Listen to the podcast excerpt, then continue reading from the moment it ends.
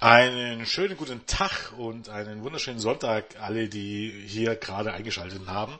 Mein Name ist Jens, der JME und an meiner Seite ist der Marvin, der Nexus 3D. Genau, wunderschönen guten Abend. Wir sind ähm, fast schon die routinierte ja. Takeover-Kombination, ne? Könnte man so sagen. Eventuell stößt dann nachher noch jemand dazu, aber ähm, der ist gerade noch mit Kistenschleppen beschäftigt und wir wollten hier irgendwann mal fertig werden. Also irgendwann mal anfangen, dass wir da irgendwann mal fertig werden damit. Dementsprechend haben wir uns entschieden, jetzt schon mal zu zweit zu starten. Thema ist, ähm, wie man vielleicht schon gelesen hat, ihr in dem Fall. nee, äh, natürlich NXT Takeover Toronto, äh, die Show, die am äh, Samstag, den 19. November auf dem WWE Network live über die Bühne ging. Ja, ähm, wie immer die Takeover-Shows ähm, für sehr, sehr, sehr viele Wrestling-Fans ähm, eines der Highlights des Jahres, ähm, des Wrestling-Jahres generell. Ähm, und mittlerweile hat sich fast so ein bisschen etabliert, dass die Shows, die eigentlichen Pay-Per-Views von WWE in den Schatten stellen. Ähm, da kommen wir halt sicherlich auch nochmal drüber zu sprechen. Und ähm, ja, du erstmal noch ein paar vorne, Worte vorneweg. Nee, also ich, ich habe jetzt einfach auch, wenn man so da wirklich, wie du sagst, die Shows so vergleicht, ähm, dadurch, dass ich ja jetzt auch wieder dann die, die wöchentlichen Shows schaue, ist man so in so, so einem analytischen Modus. Ich weiß nicht, ob du das auch kennst, aber das ist so, also dass die, selbst die guten Sachen manchmal, wo du denkst, ja, das hätte man aber noch besser machen können, aber bei Takeover habe ich immer das Gefühl, da kann man einfach, einfach erstmal Fan sein, so, ne, und die Show genießen, weil, weil es da einfach keine schlechten Sachen gibt und wenn dann nur in sehr geringfügigen, geringfügigen Maße. Also so geht's mir zumindest. Ja, können wir uns zusammenfassen. Ja, ich glaube, es ist einfach, wenn man weniger zu kritisieren hat, dann, also es ist ja tatsächlich so, dass wenn man, wenn man schaut, was gut ist, kann man zwar über die Entwicklung und so weiter äh, spekulieren und ähm, ja, in dem Sinne auch über gewisse Details, die passiert sind und ähm, die einem gut gefallen haben. Aber grundsätzlich hat man natürlich weniger drüber zu reden, als wenn man zu meckern hat. Es ist einfach so. Also ähm, das macht also im Grunde auch tatsächlich aus, dass eine Review wenn bei einer richtig guten Show in den meisten Fällen kürzer ausfällt als bei einer äh, Show, die richtig kacke war. Also, ähm, also das kann man glaube ich schon so sagen.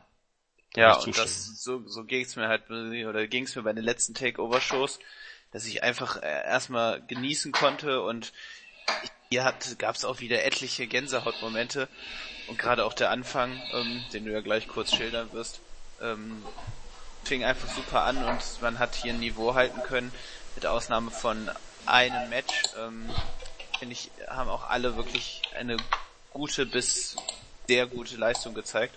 Also das war einfach eine tolle Show. Ja, ähm, zu den Kritiken, die ich hier so gelesen habe, muss ich dann auch nochmal im, im Laufe des ähm, des Podcasts was sagen. Ähm, bin ich immer wieder erstaunt, aber ja, ähm, lass uns kann, anfangen. Kannst du einfach aufgreifen, ja. wenn es passt. Ähm, die Show begann mit ähm, zwei Hometown Boys, könnte man fast so sagen. Zumindest sind beide, glaube ich, aus Ontario, wie ich äh, seit gestern gelernt habe. Und zwar mit äh, dem Match Bobby Root gegen Ty Dillinger. Ähm, also gut Deutsch, die Show begann Perfect oder auch Glorious. Ähm, Bobby Roots kam begleitet von einem lokalen, ähm, ja, Chor, Jugendlichen, Jugendlichen Chor, Jugendchor, was auch immer, im Ring mit seiner ähm, Ric Flair Gedächtnisrobe. Äh, wie immer ein sehr, sehr schöner Auftritt. Ähm, und dementsprechend war natürlich auch gleich äh, Stimmung in der Halle, weil ähm, ja, ich finde auch Bobby Roode so an sich hat äh, eine sehr, sehr, sehr schöne Ausstrahlung und ähm, Normalerweise würde ich jetzt eher an dieser Stelle sagen, ein Wunder, dass er nicht im Main Roster ist, aber ich bin persönlich darüber nicht so traurig, um ehrlich zu sein. Äh, aus nachvollziehbaren Gründen. Ja, sein Gegner äh, Ty Dillinger, der sich in den letzten oder im letzten Jahr auch zu einem der Publikumslieblinge ähm, bei NXT gearbeitet hat, ähm, der sicherlich jetzt nicht irgendwie, ähm, der im Schatten steht, äh, der, der größeren Stars, die man immer wieder verpflichtet hat, aber der trotz allem immer für Stimmung sorgt und der sich auf, der ist ja nur schon ein paar Jährchen dabei und ähm, war ja auch schon mal bei WWE, wurde wieder entlassen, war also eigentlich auch schon halb im Main-Roster, zumindest wenn man äh, die WWE NXT dazu rechnen möchte. Ähm, und hat sich gemacht. Und beide haben eigentlich einen sehr, sehr, sehr ordentlichen ähm, Open auf die Matte gelegt, ähm, wo natürlich auch sofort, äh, wie gesagt, Stimmung in der Halle war. Ähm, nicht zuletzt beispielsweise als Dillinger ähm, in Ontario in Kanada den Sharpshooter angesetzt hat. Eigentlich ja, wenn man so müsste, der kanadische Nationalmove. Ähm, okay, ich meine grundsätzlich, dass er den Move gegen einen Kanadier gezeigt hat. Ne? äh, ja. Eigentlich nicht. Glasklare äh, Heal-Aktion. Äh, ganz genau. Äh, ja, äh, Finish kam am Ende, ähm, nachdem ähm, mehr oder weniger ähm, Dillinger aus dem, aus dem ähm, äh, Einroller hinauskam und letztendlich mit dem DDT, mit Bobby Roots DDT, wie auch immer er heißt, äh, weiß ich jetzt nicht ganz, äh, ganz genau, sich Root den Sieg eingefahren hat. Äh, Match gegenüber eine Viertelstunde, länger als ich äh, es erwartet hätte. Ähm, ja, der richtige Sieger am Ende, ähm, weil bei allem Respekt vor Teil Dillinger, Bobby Roode ist am Ende eine derjenigen, die NXT in den nächsten Monaten tragen werden müssen und auch im Titel geschehen sein werden und von daher ähm, nichts zu meckern, alles gut. Nee, definitiv der richtige Sieger. Was ich ganz schön fand, ähm, war, also das Publikum war ja sofort drin, das war die goldrichtige Entscheidung, da äh, die beiden äh, äh, da am Anfang äh, antreten zu lassen, weil beide Entrants werden mitgesungen, ne? Mhm. Also das ist so, das ist extrem beliebt und dann halt fand ich ganz schön der Anfang, dass nicht dieses übliche Chain Wrestling dann, sag ich mal, das Match eröffnet hat, sondern Bobby Roode wie so, wie so ein Fuchs um äh, Dillinger geschlichen ist und ähm, da das schon zu, zu This is Awesome Chance geführt hat. Also das fand ich echt, äh, extrem gut und es war jetzt kein spektakuläres Match, aber als Opener wunderbar und sehr unterhaltsam. Bobby Roode musste die, den Sieg einfangen, klar, und ähm, wie du schon gesagt hast, der wird, ähm, der wird sicherlich äh, in den nächsten Monaten dann auch stramm Richtung Titel gehen. Ne? Also da geht führt kein Weg dran vorbei, weil ich glaube, er Potenzial eben als Aushängeschild von NXT hat und ähm, deswegen bin ich auch nicht so traurig, dass er jetzt erstmal bei NXT ein paar tolle Matches zeigen kann. Nö, denke ich auch. War also alles so, wie es eigentlich sein soll. Also ein gutes drei Sterne, dreieinviertel Sterne Match, allemal. Ähm, eigentlich im Grunde das, was ich auch erwartet habe. Hm. So, äh, JR war da, Jim Ross, ähm, auch ein bisschen überraschend, aber mittlerweile bei NXT ähm, zieht man ja mittlerweile alles durch, was im Main Roster nicht möglich ist, soll heißen, äh, tut man auch alles dafür, um im Gespräch zu bleiben und äh, unter Gesprächsstoff in der IWC zu sorgen. Äh, mit solchen Sachen schafft man das natürlich immer gut. Äh, hab jetzt noch nicht geguckt, aber bin mir relativ sicher, dass überall wieder stehen wird. Jim Ross vielleicht bald wieder bei WWE. Bla bla bla bla. Ähm, und dann ging es weiter mit dem Finale des Dusty Rhodes Classic Tournaments, der zweiten Auflage des Dusty Rhodes Classic Tournaments. Ähm, ja, dazu hatte ich im Grunde schon, ähm, nachdem die Halbfinale durch war, so ein bisschen was zu sagen, also bei uns im Board. Äh, erschreckend für mich, um ehrlich zu sein. Also ich bin tatsächlich der Meinung, schon mal so vorneweg, äh, wenn so das Finale dieses äh, Turniers aussieht, sollte man das Turnier lieber wieder einstampfen, weil für mich waren das mit die zwei langweiligsten, unbedeutendsten und unspektakulärsten Teams, die man hätte finden können im genannten Teilnehmerfeld. Und ähm, ja, wer hat da nicht alles mitgemacht? Äh, wie heißen sie? Tucker Knight und äh, ähm, äh, ja, dieser. Der andere, der da unten neuen Namen genau. bekommt, ist keine Ahnung, wo es sich nicht wirklich lohnt, den Namen zu merken. Aber ähm, auf gut Deutsch selbst Steve finde ich irgendwie interessanter als äh, allemal als der Authors of Pain, aber auch als TM61. Ähm, ich meine, ähm, ich habe die früher schon ein bisschen im West Independent Bereich gesehen ich glaube bei Championship Wrestling vom Hollywood. Ähm, da, da waren sie ein Take-Team. Ähm, man hört immer wieder, oder ich persönlich höre immer wieder, dass sie bei Noah richtig, richtig stark waren. Ich habe es bisher noch nicht gesehen. Also für mich sind sie vom Charakter her einfach ein 0815 Take-Team im Ring. Sind sie gut, aber ähm, das ist heutzutage also sie sind auch jetzt nicht so gut, dass man jetzt fehlendes, äh, fehlende Ausstrahlung irgendwie ähm, übertünchen könnte, bin ich der Meinung. Und ja, der Outlaw of Pain, äh, bei allem Respekt, ähm, ja, das ist ähm, Development-Niveau. Also ja, meine, das sind zwar Leute, die man irgendwann ins Main-Roster holen wird, weil sie eben halt aussehen, wie sie aussehen und so weiter und so fort, aber aus denen nichts werden wird. Also das ist irgendwie nicht mal der Ascension-Niveau. Nee, definitiv nicht. Also ich hatte halt so ein bisschen die Hoffnung, dass man mit diesem, äh, mit dem eigentlichen Prestige-Tournament da irgendwie versucht hat, auch so Tag-Teams zu pushen, die eben dann auch ähm, eine wichtige Rolle spielen sollen. Man hat es jetzt mit den Authors of Pain versucht, aber ähm, wie du gesagt hast, ganz ehrlich, die, die haben noch einen ganz, ganz weiten Weg vor sich. Und ähm, gerade, wie, weißt du, weißt du, wie dieses Ro äh, Ring of Honor Tag Team äh, heißt? Quasi ein Abklatsch davon sind, also andersrum, The Authors of Pain sind ein Abklatsch. Ähm, äh, komme jetzt auf den Namen nicht, aber. Aber äh, jetzt nicht War Machine, oder?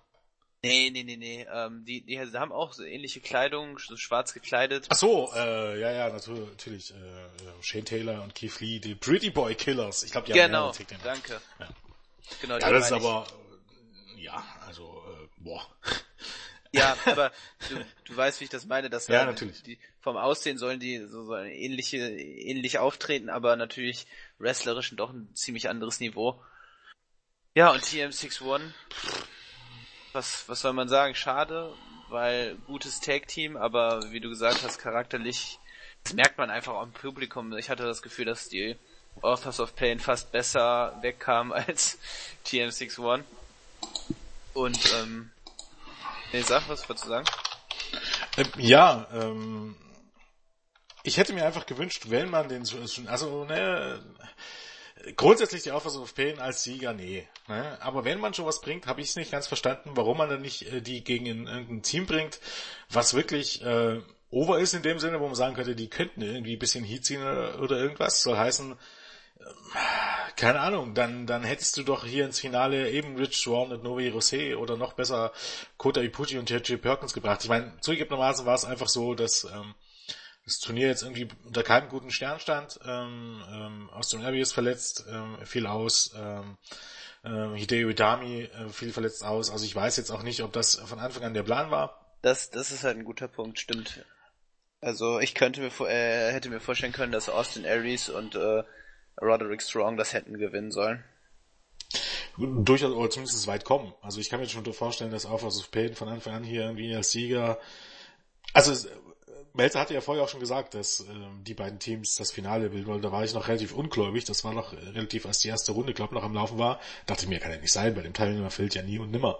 Doch nicht die beiden. Weil es wirklich, keins von den beiden Teams ist over und, und wenn das wirklich das Beste ist, abgesehen von The Rival und ähm, Gargano und Champa, dann muss man sagen, dann ist auch die Tag Team Division ziemlich tot. Und auch wenn, wie gesagt, ähm, äh, Miller und Thorne anständige Wrestler sind, ähm, das ist im Grunde, nö, das ist nicht viel. Ich sehe für die auch absolut keine Zukunft, um ehrlich zu sein. Also so mit diesem Charakter definitiv nicht und wenn, wenn es schon bei NXT der Fall ist, dass die da nicht overkommen, dann äh, herzlichen Glückwunsch im Main Roster. Ja. Also ich meine, wir sehen, wo die Wort Villains äh, jetzt gelandet sind und die waren bei NXT ziemlich over. Ganz genau, ja. Ähm, da hast du vollkommen recht, die werden gar nichts reißen können. Also die, das einzige Mal, wo sie over waren, war ähm, da als ähm, ich glaube Shane Thorne war das, der da von dieser Stahl, von diesem, von diesen Stahlmasten da mhm. äh, runtergesprungen ist. Das war ziemlich gut und das hat auch war auch unterhaltsam. Das waren aber die einzig positiven Reaktionen. Und wie du gesagt hast, als die Offers of Pain gewonnen haben, da hat also es juckte einfach auch niemanden. Ich fand mhm. das Finish ehrlich gesagt auch komisch mit dieser mit dieser Kette, die dann wegflog ins Publikum. Ja, ähm, wir sollten eben mal über das eigentliche Match sprechen noch. Ja. Ähm, ja, das Match war auch mit Abstand das schwächste Match des Abends, wer hätte das gedacht? Ähm, generell auch die Stipulation, ähm, die Story, die man erzählt hat, gerade beim Finish, äh, bin ich der Meinung, das war alles sehr Main-Roster-Niveau. Ähm, man wollte, man wollte eben viel erzählen oder irgendwas erzählen und irgendwas zeigen und am Ende macht das alles überhaupt gar keinen Sinn. Es machte schon keinen Sinn, dass Erling in diesen, in diesen Käfig gesteckt wurde, weil warum? Weil er einmal ins Match eingegriffen hat. ich glaube, die yes. Wahrheit ist, dass, ähm, habe ich zumindest gehört, dass es, äh, ich glaube, es gab in den USA aus den 80er Jahren ähm, so ein berühmtes, äh, so eine berühmte Show, die irgendwie nie jemand gesehen hat. Ich glaube, Battle of Atlanta hieß die ähm, habe ich mich nicht wirklich damit befasst. War nur so, da gab es wohl ein Match, da hing auch Arrowing in so einem Käfig über dem, über dem Ring. Und ähm, diese Show, die irgendwie mehr oder weniger 25 oder 30 Jahre verschollen war, wurde jetzt vor ein oder zwei Monaten aufs Network hochgeladen. Also zum ersten Mal, dass die, dass die, die wirklich jemand am Bildschirm sehen konnte und jemand außerhalb von den Leuten, die, die ähm, sich die Show live in der Halle anschauen konnten, gesehen haben. Das war halt so ein, die Show war halt so ein Mysterium, so nach dem Motto. Weißt du, haben viele drüber ähm, gelobt, das Ganze. Nie hat, aber nie hat es jemand gesehen. Und das wurde halt so als Easter Egg ähm, auf dem Network versteckt und äh, veröffentlicht und da kam man halt auf die Idee, weil das damals auch so war und weil das eben mal so kurz, in, zumindest in den USA. Ja, aber man hat es halt gar nicht erläutert und das verstehe ich nicht. Ne? Also wenn ja, weil es auch nichts zu erläutern gab. Das war einfach nur, nur eine Bullshit-Stipulation. Ja, also es war, also wie Dave Meltzer hat es auch so schön gesagt, da dachte sich einer einfach hinter den Kulissen, oh geil, machen, lass mal so den Gimmick da, da reinbringen ja, und genau. äh, Bezug nehmen auf irgendeine 25 Jahre alte Show. Und ähm, ja, und vor allem hätte man das irgendwie aufgebaut. Nee, William Regal hat es einfach halt mal so bekannt gegeben. Ähm, auch das Finish dann, ähm, Elring äh, lässt halt irgendwas im Ring fallen, ähm, kommt aber am Ende nie zu Einsatz und am Ende verlieren äh, Miller und Thorne das Ding ähm, klar und fair. Herzlichen Glückwunsch. Soll ja. heißen, ähm, die, weder die Stipulation noch irgendwas ähm, hat auch irgendwie ins Matchende gespielt oder irgendwas anderes, äh, kann man jetzt so nicht behaupten. Äh, boah, Nö, war nicht, war nix, um ehrlich zu sein. Aber auch, auch hier muss ich sagen, das, was ich im Grunde erwartet habe. Ich habe von diesem Match nichts erwartet. Denn auch wenn T, TM61, wie gesagt, gute Wrestler sind und sicherlich mit anderen den richtig gut, gutes Match hätten abliefern können, ähm, gegen Akam und Risa oder wie man auch immer die beiden Geeks ausspricht, äh, keine Chance. Und dementsprechend war das für mich nix. Eines der, also im, im Vorhinein, für mich schon eines der schwächsten Ansetzungen in der Geschichte von NXT Takeover ein Match, das ich absolut nicht sehen wollte, das ich vorher rein schon abgelehnt habe, vielleicht auch deshalb so neben dich eingestellt. Ähm, ich hatte kein Problem damit. Ich meine, bei Team 61 ist es ein bisschen, bisschen schwierig, aber wenn ich die Offers of Pain nie wieder sehen muss, bin ich, bin ich nicht traurig drüber. Ähm, dementsprechend, ähm, nö, das war gar nichts. Ja, und wie gesagt, das Finish war auch seltsam, weil dann eben ähm, ja, dieser angedeutete Heal-Move und die Kette dann aber einfach ins Publikum flog und dann sie clean gewonnen haben. Gut, vielleicht kann man mehr oder weniger von der Ablenkung noch sprechen, aber und dann als die Authors of Pain gewonnen haben, hat das Publikum überhaupt nicht reagiert. Also es, auch, es war auch kein Heat oder so zu spüren, ein bisschen vielleicht ein paar Buhrufe, aber letztlich hat es niemanden interessiert. Also das war, wie du gesagt hast, äh, eine sehr, sehr schlechte Ansetzung und dementsprechend war es dann auch ähm, ja, war, war halt auch diese ganze Trophäenübergabe dann mit Goldust auch ja ganz minimalistisch gehalten und irgendwie hat es echt niemanden interessiert. Ja, wie gesagt, ähm, keines der beiden Teams ist wirklich over, war wirklich over im Vorfeld, dementsprechend äh, nicht verwunderlich und man sollte bei der zweiten Auflage von so einem Turnier nicht unbedingt sowas bringen. Also nee trotz allen, trotz allen ähm, Verletzungspechs, äh, glaube wäre hier einiges drin gewesen. Wie gesagt, Ibushi, Perkins allemal. Ja, ähm, oder auch selbst Rich Swan und äh, Nobel Jose. Ja, ganz genau, zumindest im Finale oder so. Ich meine, wenn, wenn du dann Out of Pain halte ich, wie gesagt, das ist ein großer Fehler als Sieger, aber zumindest äh, ja, mit Team 61 im Finale wäre das irgendwie schon, schon, schon gegangen, wenn du ein gutes Heal-Team gehabt hättest, so Strong und Aries oder so. Aber selbst dann, wenn die Babyfaces nicht over sind und wie wichtig das ist, äh, sehen wir dann später noch, das geht gegen den Baum. Also was man sich dabei gedacht hat, erschließt sich mir absolut nicht. Das war, ja. wie gesagt, für mich. Den Ofen. Nix. Ähm, gut. An dieser Stelle begrüßen wir, wie angekündigt, unseren äh, Special Gast zu spät, aber besser spät als nie. Ähm, guten Tag, Herr Andreas. Hallo? Willst du mich verarschen oder was? Andi, du hast die, du hast die Begrüßung versaut. Ha. Ja, sehr gut. Naja, okay. Dann okay, sagen, wir machen jetzt einfach mal weiter. Weiter. Er wird, sich, er wird sich dann schon melden. Ich gehe mal davon aus, sein Mikrofon ist irgendwie ausgestellt oder so. Mhm. Ähm, gut. Okay. Naja, äh, machen wir nächstes Match. Ja. So, nächstes Match ging's weiter mit, ähm, ich denke, da haben viele schon im Vorfeld, äh, sind davon ausgegangen, dass das äh, mit Abstand das Highlight des Abends werden wird, das NXT Tag Team Championship Match zwischen Johnny Gargano und Thomas Jumper. Ich weigere mich, Hashtag äh, DIY zu sagen. Ja, das ist, ein Name. Bullshit-Name. Äh, gegen The Revival, äh, Scott Dawson und Dash Wilder. Ähm, ja, die Fehde wurde im Rahmen des äh, Dusty Rhodes Tag Team Classic mit aufgebaut.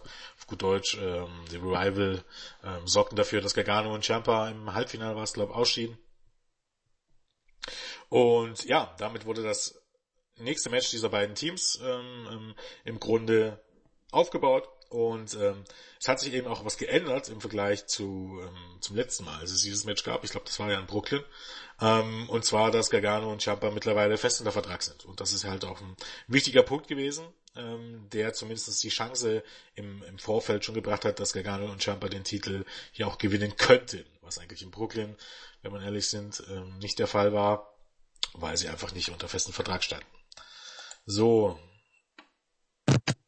ähm, Andi, ich glaube, Andi kratzt mit seinem.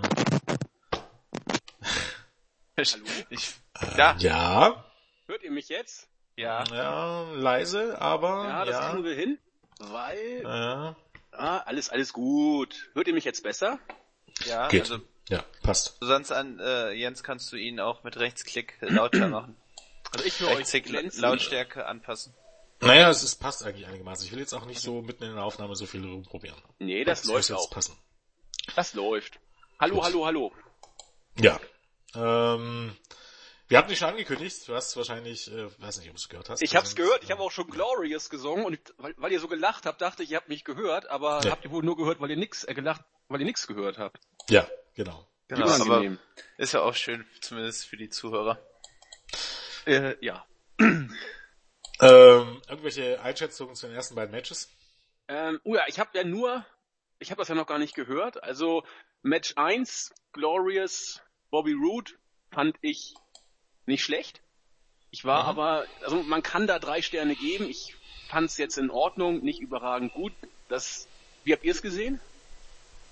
Also ja, gut, gut, ja. Genau, also wir, also ich glaube, wir hätten auch jetzt so oft dreieinhalb Sterne oder was hätte ich schon. Ui, das wäre schon ordentlich sehr ordentlich. Okay, ich bin bei knapp drei, aber so weit weg sind wir ja nicht. Ich fand's okay. Der, also es war auch ideal, die Show genau so oft zu kicken, gewissermaßen, mit dem Theme.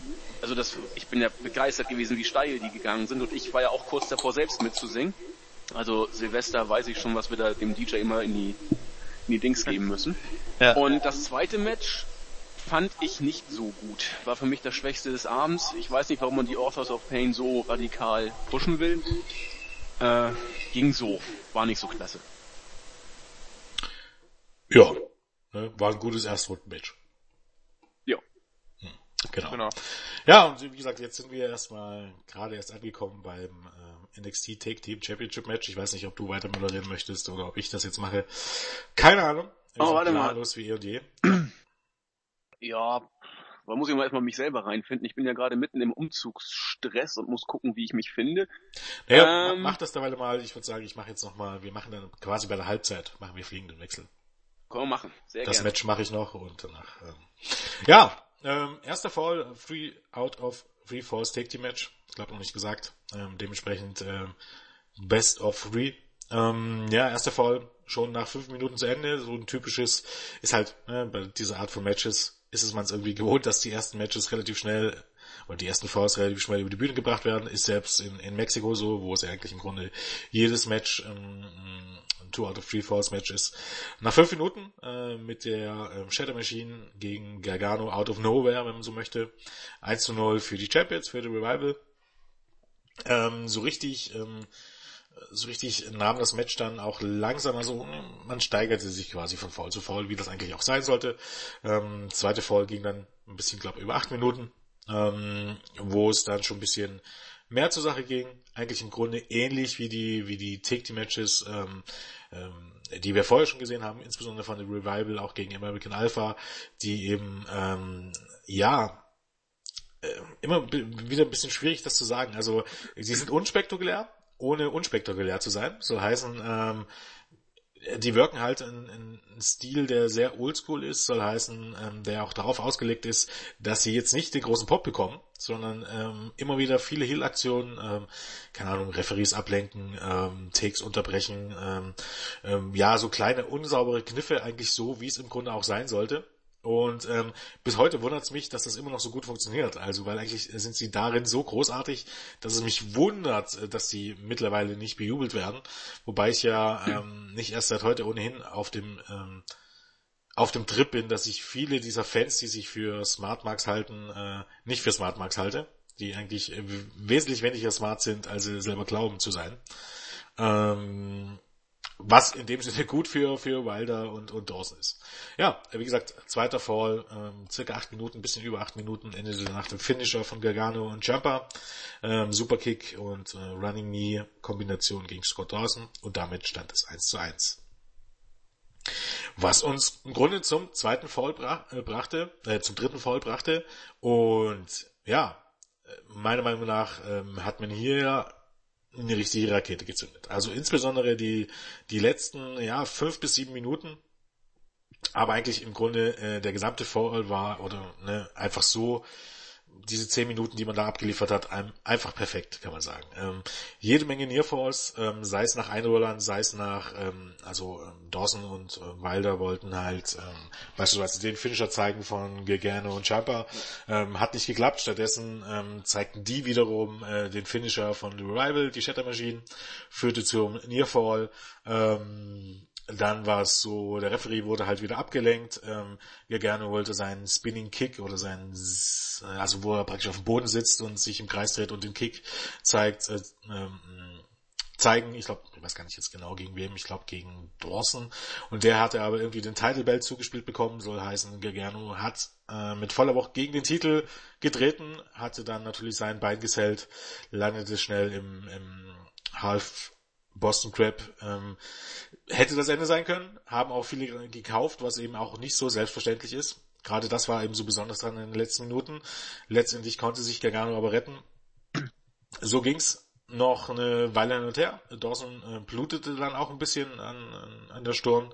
Ähm, es gab dann noch einen Einroller mit Griff an die Hose, wo der Referee im letzten Moment merkte, dass es eben einen Griff an die Hose gab, ähm, was nur zum Nierfall äh, führte. Man hat im Grunde in den letzten Minuten wirklich äh, eigentlich die Fans immer wieder dazu gebracht zu glauben, dass das das Finish ist auf eine großartige Art und Weise, weil eben immer äh, Dash und Dawson immer wieder diese kleinen Tricks ähm, geholt haben, die normalerweise eben oft, wenn die Heels gewinnen, zum Sieg führen, ohne aber, dass es jetzt irgendwie so ein typisches Finisher-Festival wurde was ja auch ganz wichtig ist. Ähm, ja, das Ganze endete damit dann mit einem Konter. Gargano nahm, ähm, Gargano nahm, oh Gott, wem nahm er denn? Jetzt muss ich nochmal im, Bericht linsen. Äh, Dash Wilder in den Gargano No Escape. Ähm, dann wollte daraufhin Scott Dawson den Safe machen, das hat Champa überbrochen und nahm ihn äh, Dawson dann seinerseits in den Armbar und dann hat man noch gut damit gespielt. Vorher, das habe ich gar nicht erwähnt, vorne in diesem Half Boston Crab war es auch Gargano so, dass er großartig im Grunde, dass er so, schon so angedeutet hat, abzutappen und dann doch nicht. Das war ähm, eigentlich die Schlüsselszene für mich. Ja. Das war großartig. Ein großartiges Timing auch und es endete halt damit, dass ähm, ja Dawson und Wilder noch ein bisschen gekämpft haben und äh, auch so großartig, wie sie sich gegenseitig die, die Hände gehalten haben. Also diese kleinen Details, wie sie sich halt äh, gegenseitig die Hand gehalten haben, dass sie im Grunde verhindern, dass der jeweils andere austappt. Ähm, ganz, ganz großes Kino. Am Ende haben sie doch beide aufgegeben und damit neue NXT Take Team Champions Johnny Gargano und äh, Tommaso Ciampa. Also du hast es sehr schön zusammengefasst. Also für mich ein unglaublich großartiges Match. Ähm, äh, The Revival ähm, so unglaublich gut als Heels und gerade das eben, es funktioniert, dass die beiden auch als Heels angenommen werden und eben nicht bejubelt werden.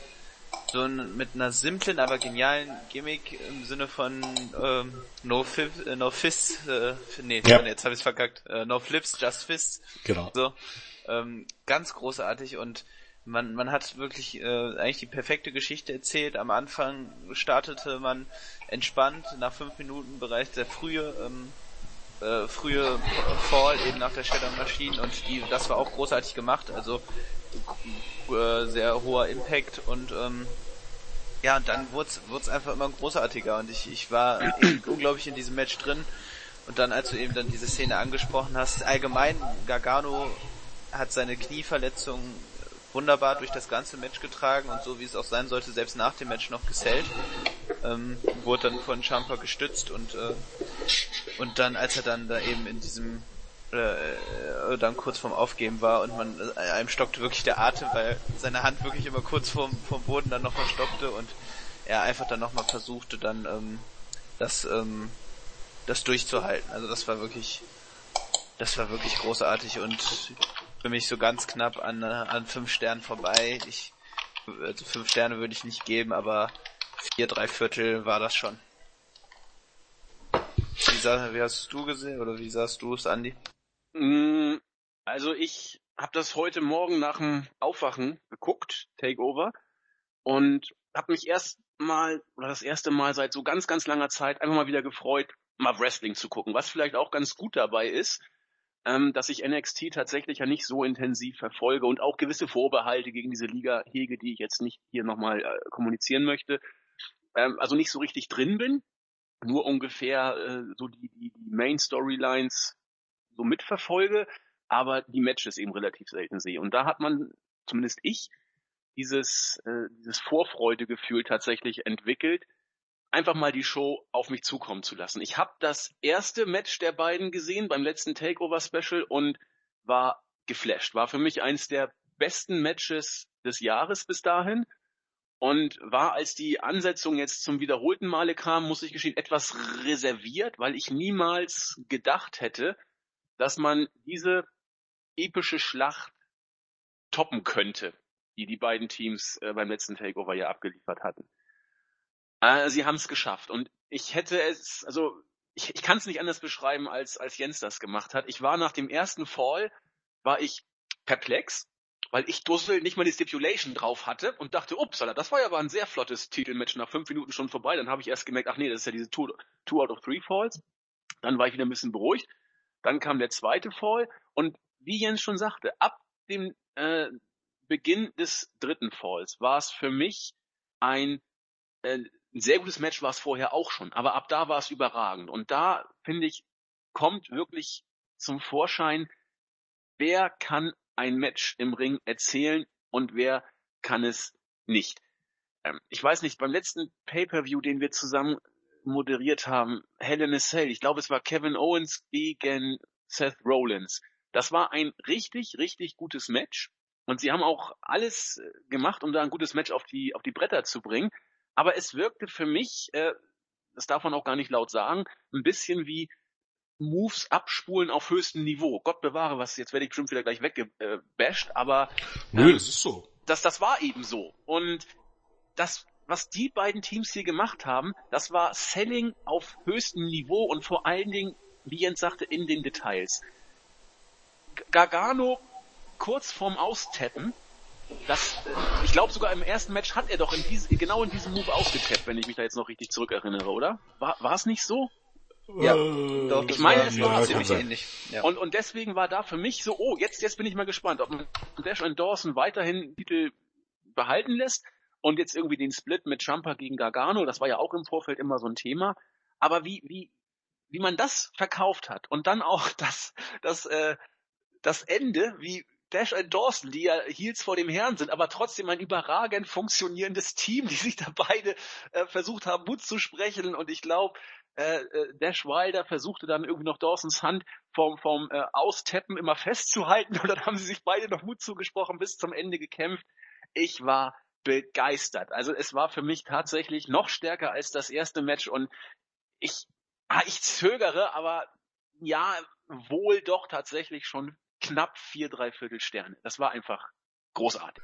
Ja, und Jens hat es ja auch schon gesagt, ähm, diese, diese klassische Heal-Teamarbeit, ähm, es ist so einfach, aber es ist so großartig erzählt und selbst der, äh, der Hot Tag dann, äh, der einfach so großartig aufgebaut wurde, indem man den ersten Hot Tag dann versaut hat, in äh, der Referee nach Ablenkung von, äh, ich glaube, Dash Wilder, ähm, dann den Hot Tag nicht äh, gesehen hat und, und dadurch dann die Fans wirklich, man hörte so einen Raun durchs Publikum nach dem Motto, jetzt befreit doch bitte Gargano endlich lasst Champa in den Ring. Ähm, und Gargano ist aber auch finde ich, sticht auch nochmal als Face so unglaublich gut hinaus, äh, heraus. Ähm, im, im, äh, in der, im Submission Move wirkte er fast wie, als so Tränen in den Augen hat und dann die, die Rührung dann nach dem Match mit diesem Titelgewinn, also es ist wirklich großartige Geschichte erzählt. Ich bin übrigens auch der Meinung, dass ähm, das mit dem Revival, weil ich, an denen mache ich es wirklich auch fest, weil es gegen American Alpha wirklich dasselbe war, auch eine längst vergessene Kunst zurückgekehrt ist. Weil bei allem Respekt vor vielen Take-Teams der Attitude Era oder so, ich bin der Meinung, dass weder Edge noch Christian noch ähm, auf gar keinen Fall die Dudley Boys oder noch irgendjemand anderes nur ansatzweise an also jetzt wirklich ähm, im wahrsten Sinne des Wortes als Worker herankamen, das, was äh, Wilder und Dawson abliefern. Also wenn die dieses Jahr nicht, nicht zumindest bei WWE Take Team des Jahres wären, dann läuft irgendwas schief. Muss man ganz ehrlich sagen. Also es gibt kein Team, was besser ist. Und mit Sicherheit nicht den New Day oder die Usos oder wie sie alle heißen. Gleich gar nicht. Und ich würde fast behaupten, das ist das beste Take-Team, was WWE seit gut 25 Jahren jemals hatte. Weil im Grunde es sind eben nicht mehr diese Standard-Matches, ähm, Move abspulen, Move abspulen, dann ist das andere Team da, also dann kommt der Cut, andere Team da, äh, Heat, äh, dann gibt's das Comeback der Babyfaces und so weiter und die Leute interessiert's einfach nicht. Das ist ja immer im Grunde der Punkt, weil jedes Take-Team-Match im Grunde gleich ist. Und das genau. ist schon seit vielen, vielen Jahren so. Ähm, das kann man hier zwar auch sehen, aber hier ist es einfach so, hier versucht man wirklich eine typische Geschichte zu erzählen und den Leuten den Grund zu geben, warum sie auf dieses, auf dieses ähm, Comeback hinfiebern sollen und warum sie die Heels wirklich scheiße finden sollen. Wenn die Heels im Normalfall genauso wie die, wie die Faces äh, einfach nur ihre Moves abspulen, wie es mittlerweile geworden ist, genau das ist es mittlerweile sehr oft bei WWE. Es ist nur noch das Abspulen von Moves und von insbesondere von Trademark-Manövern. Das wird man, wird man heute auch wieder sehen bei der Survivor Series unter Garantie. Ähm, da können natürlich trotzdem großartige Matches draus entstehen, aber dieses, dieses Erzählen von Geschichten hat man zu großen Teilen komplett verlernt mittlerweile. Ähm, und da muss man auch sagen, ne, kann man hier doch was sagen, wenn es darum geht, nur Matches zu zeigen, wo es im Grunde nur um Moves geht, gibt's Promotions wie PWG, wo die das nochmal deutlich besser können als bei WWE. Oder was heißt besser können, kann man ja nicht sagen, weil die Wrestler sind ja oft ne? ähm, sehr viele Wrestler, die bei WWE sind, genau, sind, haben bei PWG angefangen, aber WWE meint eben halt besser zu wissen, wie eben gewisse Dinge funktionieren. Kann man anzweifeln. Ne? Ich meine, ähm, es heißt immer so schön, der Sieger schreibt am Ende die Geschichte, hier ist es so ähnlich, der Marktführer schreibt am Ende die Geschichte und, und äh, lehrt die, die, die Zuschauer das, was richtig und gut ist, aber wirklich Qualität ähm, zeichnet sich eben auch manchmal anders aus. Und ich bin der Meinung, dass äh, Wilder und Dawson sollten, ich will sie trotzdem nicht im Main Roster sehen, weil im Main Roster kommt das zu tragen, wirst du diese Matches nicht sehen. Auch so, so eine gute Sache, die man erkennt an ähm, der Women's Revolution. Da an, an dem, was ähm, Charlotte, Sasha Banks und Bailey bei NXT gezeigt haben bei einem Specialist, dürfen sie im Main Roster, trotz dass sie gute Matches haben, meiner Meinung nach nicht mal im, im Ansatz anknüpfen weil man Main Roster eben halt eine gewisse Vorgehensweise hat, wie die Matches aussehen sollen. Und deshalb gibt's eigentlich im Main Roster, also viereinhalb Sterne gibt's gibt's oft mal, aber alles was darüber hinausgeht, gibt's im Main Roster. Gibt's sowas im Main Roster? Also vielleicht einmal im Jahr, wenn's gut kommt. Ja, einmal, zweimal im Jahr, dann ja. muss es aber auch wirklich passen. Und ist natürlich, ja. Nee, weil ich mir noch gerade eingefallen ist, äh, Scott Dawson und Dash Ryder. Ähm, Anfang 2014, glaube ich, haben sie erstmal zusammen dann bei NXT gearbeitet. Und ich weiß noch, wie, wie farblos die wirken, weil sie eben dann genau solche Matches bestritten haben, wie du sie auch beschrieben hast. Sie waren dann entweder Kanonenfutter oder haben dann halt fünf Minuten Tag Team Matches bestritten. Und da dachte ich, ja, das, mit denen, das ist ein Team, was wir jetzt nicht lange sehen werden. Und ähm, die haben sich natürlich im Ring auch verbessert, aber die sind keine Künstler äh, Sachen Wrestling, sondern äh, wirklich Storyteller der, der obersten Güte und dadurch, dadurch zeichnen sie sich auch so aus und dadurch, ähm, dass sie eben so eine großartige Show abliefern, haben sie wirklich äh, einfach ein krasses Rundumpaket. Ich habe vor allem auch keine Ahnung, wo die das gelernt haben. Ja, das ist das, ist das, das, das ja. ist das, was ich also in der Independent-Szene lernst du es nicht, weil da gibt es im Grunde diese Art von, von Work auch nicht, wenn man jetzt ganz ehrlich ist. Ich meine, das siehst du auch nicht bei den Bugs oder bei, bei den Briscoes oder so. Gibt's einfach nicht. Ähm, Im Performance Center auch nicht. Wie gesagt, die, die lernen dort diesen WWE-Stil, ähm, der heutzutage nicht mehr viel anders ist als der Independent-Stil. Und keine Ahnung, ich kann mir jetzt nur vorstellen, dass sie irgendwie alte Tapes geschaut haben von NWE, weiß ich nicht, sitzen wahrscheinlich öfters mal vorm Network und schauen sich, keine Ahnung, vor Horseman, also oder die, die Andersons an und wie sie, damit werden sie auch tatsächlich immer wieder ver, ver, verglichen mit, mit Arne und Ole Anderson. Ähm, nur so kann ich mir das erklären. Also ich wüsste nicht, wer ausgerechnet den beiden das jetzt beigebracht hat und bei allen anderen wird es ignoriert. Also. Ja. Ich glaube, da ist. Aber wenn man, wenn man solche Tag Team Matches zurück spielen, äh, zurückbringen würde, hätte man so einen, so einen Gewinn an Qualität in den Shows. Ähm, aber das kann man natürlich auch einfach nicht in so fünf Minuten New Day Matches machen, ne? Das funktioniert einfach nicht. Also wenn man, man muss sich wirklich einfach mal nur vor Augen führen, wie so ein Tag Team Match bei Raw oder auch dann bei den Pay-Per-Views abläuft und dann das gucken und dann, dann, dann braucht man gar nicht mehr viel sagen und man weiß, was falsch läuft. Naja, also ich meine, es hat auch für mich was damit zu tun, ähm, wie man eben die Charaktere zeichnet. Es ist jetzt nicht so, dass man jetzt in, in diesem Match jetzt so die absolut großartigste Storyline hatte, die da auf dieses Match hinzugeführt hat. Ich nee, meine, nee, das waren die Charaktere im Ring selber, ja. Ja, und, und, und generell, wie man die darstellt. Also Gargano und Tommaso Ciampa nehme ich als Team und so wie was man bisher erzählt hat, sei es jetzt bei der Cruiserweight Classic als auch bei NXT als Babyfaces war, was beispielsweise bei Seth Rollins für mich nicht der Fall ist. Oder auch bei Roman Reigns wenn, wenn ich nicht das Gefühl habe, dass ich dort jemanden habe, der mir sympathisch ist oder der irgendwas Sympathisches an sich hat. Ich meine, man muss davon ausgehen, es gibt, es gibt so dieses, dieses Fanboy-Gehabe. Weißt du, wenn ich großer Fan von Seth Rollins bin, bin ich großer Fan von Seth Rollins und da finde ich natürlich alles toll, was der macht. Oder von Roman Reigns, weiß ich was nicht. Das heißt aber nicht, dass das, dass der so, wie der dargestellt wird, das Charakter oder so wie die Storys um ihn aufgebaut hat, dass der irgendwie sympathisch rüberkommt. Und genau das ist auch im Grunde der, der Punkt, warum ähm, oft bei Matches mit Roman Reigns, wenn er zu seinem Zelt und zu seinem Comeback ansitzt, warum Totenstille in der Halle ist. Weil, damit die Leute hinter mir stehen, muss ich irgendwie Sympathie ausstrahlen. Andersrum genauso. Wenn der Heel am Ende cooler ist als das Babyface äh, Kevin Owens oder äh, wie, sie, äh, wie sie alle heißen, geht das gegen den Baum. Dann kann ich sowas nicht erzählen. Und das ist etwas, was im Main Roster komplett verloren gegangen ist. Ja. Storytelling und Entwicklung von Charakteren. Und das ist nicht schwer. Und das heißt jetzt nicht, dass NXT jetzt äh, so ein Indie-Produkt ist und NXT-Fans wollen jetzt irgendwie, dass das Main-Roster ist, wie diese, diese alte Diskussion, die auch von, von einigen Leuten aufgegriffen würden, ähm, die glauben viel zu wissen, aber am Ende nicht halb so viel wissen, aber nicht so halb so viel verstehen, ähm, wie sie vorgeben. Ähm, es geht nicht darum, dass jetzt diese Worker da jetzt, dass man jetzt unbedingt alle NXT-Worker dort haben will und dass jetzt äh, das Main-Roster genauso aussieht wie NXT, dass du kurze Matches hast und irgendwie nur eine Stunde und so weiter.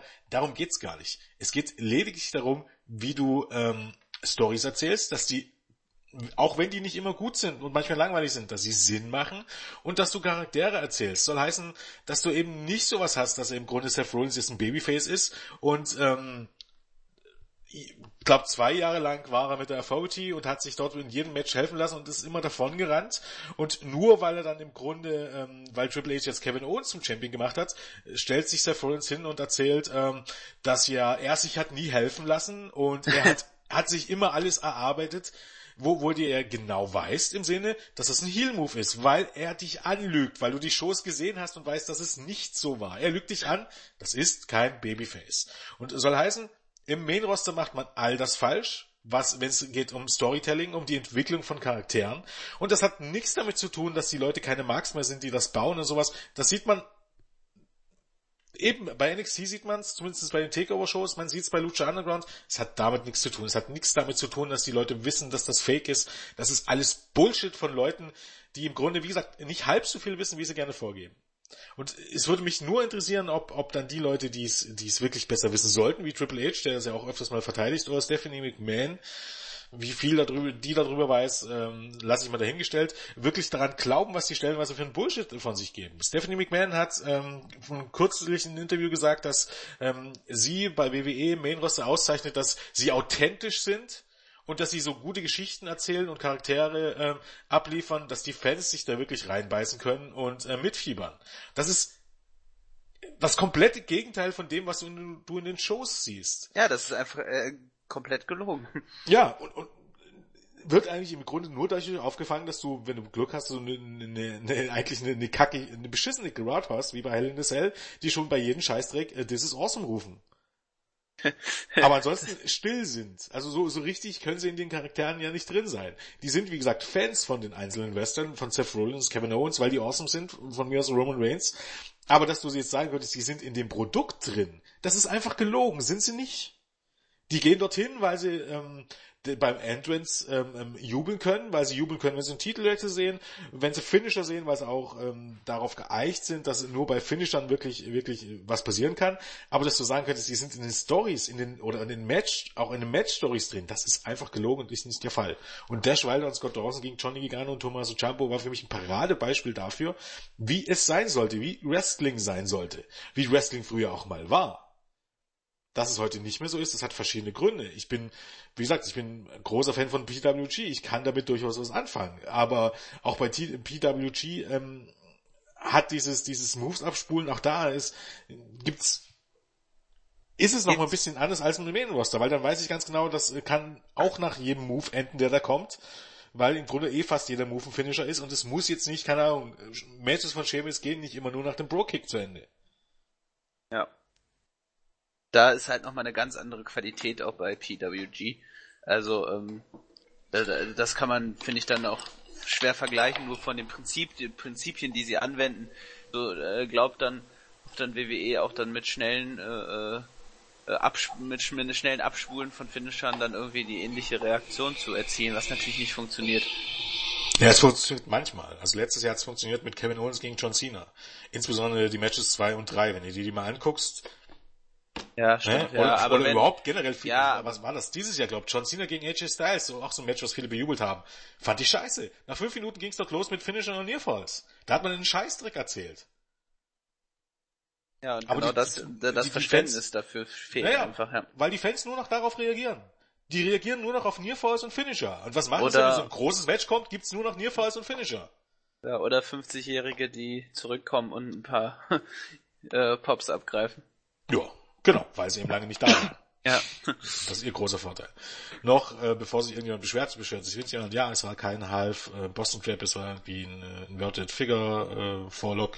Nur das nochmal aufgegriffen und am ich fand das Match, ähm, das Take Match noch ein bisschen besser als bei Takeover Brooklyn. Ähm, ja, ob man jetzt trotzdem viereinhalb wieder gibt oder vier, drei Viertel sei dahingestellt. Für mich war es definitiv zusammen mit Sami Zayn gegen Shinsuke Nakamura das beste Match bei WWE in diesem Jahr. Definitiv, da gehe ich mit. Ja, sind wir uns einig. Gut, dann wäre jetzt, glaub, äh, wäre jetzt dann äh, Andi an der Reihe. Mach mal weiter, Jens, du machst das großartig. Äh, naja, ich bin ganz begeistert äh, gerade. Ja. Einmal zurücklehnen und den Jens machen lassen. Ähm, dann hat man irgendwie nochmal Jim Rose gezeigt, oder? Ja. ja, der Warum kam gut auch an in der Halle. Er war immer noch da. Ich weiß nicht, ob er gedacht hat, jetzt schalten irgendwie erst. Kann natürlich sein, dass jetzt erst äh, einige Leute eingeschaltet haben. Mir ist zu diesem Zeitpunkt aufgefallen, dass schon irgendwie weit über eine Stunde rum war. Da dachte ich mir schon, muss man ja zwangsläufig überziehen. Ähm, weil, ähm, ja, ne, die zwei Stunden hat man nicht mehr geschafft. Ähm, ja, weiter ging es mit dem ähm, Video-Package zu Mickey James und, und Asuka. Äh, Mickey James hat ihr ähm, Comeback gefeiert. Ich konnte mich nicht richtig entscheiden, sah jetzt Mickey James gealtert aus oder ähm, ist sie alterslos? Also auf jeden Fall war sie in einer guten Form, kann man sagen. Ähm, insbesondere, da sie, glaube ich, erst letztes Jahr ihr Kind bekommen hat, wenn sie überhaupt schon ein Jahr her ist. Weiß ich gar nicht. Ähm, ja, auch hier, Asuka hat sich, ich weiß nicht, an wen sich Asuka ein bisschen orientiert hat, aber hat sich bei den Entrance, früher war ihr Entrance nicht ganz so, was hat sie nicht ganz so rumgewackelt, kann das sein? Ja, vielleicht so ein bisschen Shinsuke Nakamura mäßig. Dachte ich mir auch, ne? Machen wir mal ein bisschen Shinsuke Nakamura nach, aber ich meine, sei es drum. Ähm, ja, das weiß ich an sich. Äh, man muss eben halt sagen, James ist nicht mehr unbedingt auf ihren Zenit. Ja, äh, ähm, ist sicherlich da, also es begann im Grunde, ähm, ja, mit dem, mit dem Lock-up, wie halt so ein, ähm, ein bisschen, ja, Chain-Mischen kann man nicht nennen, aber ein bisschen abtasten, ein bisschen, ähm, Standard-Moves, wenn man so, so, äh, so möchte. Ähm, Asuka wollte schon früh ihren, ihren Kick zeigen, aber James ähm, wich aus.